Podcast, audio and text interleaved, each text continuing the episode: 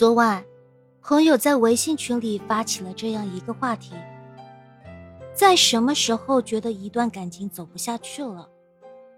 看到了许多令人心疼的回答。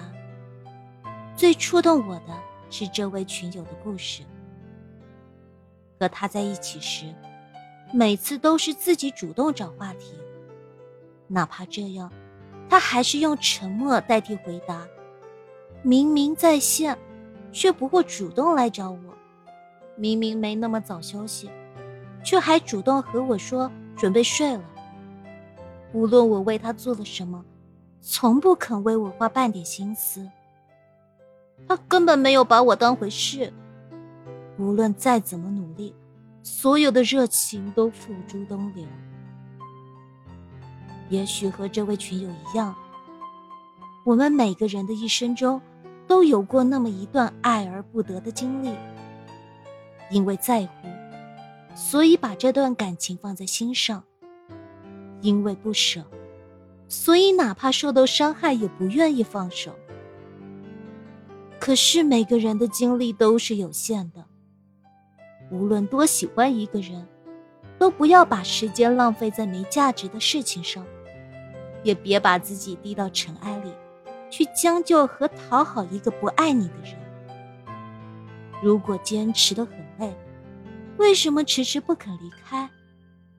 眼里没你的人，又何必把他放在心里？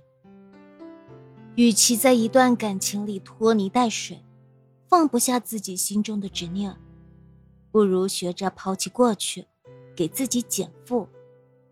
就像电影《摆渡人》里说的：“你得不到的是因为不属于你，放不下是因为你不甘心。失去所爱虽然伤心，但失去不爱你的人，又有什么可惜？你的付出只有在有意义的人身上才是值得。离开眼里没你的人。”对你来说就是件好事。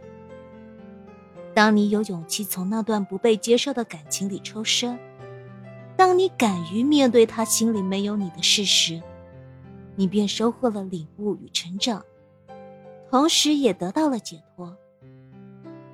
记得蔡康永说过的一句话：“每个人心里的橱柜都是有限的，一定要把位置留给重要的人。”最靠近心的那个橱柜只有一个，所以要留给最重要的人。余生，眼里没你的人不必放在心里。别为不值得珍惜的人付出太多，从而冷落了珍惜你的人。把握你的好，留给那个真正重视你的人。在人生起落得失间做出抉择。在旧伤痊愈后被珍惜和懂得。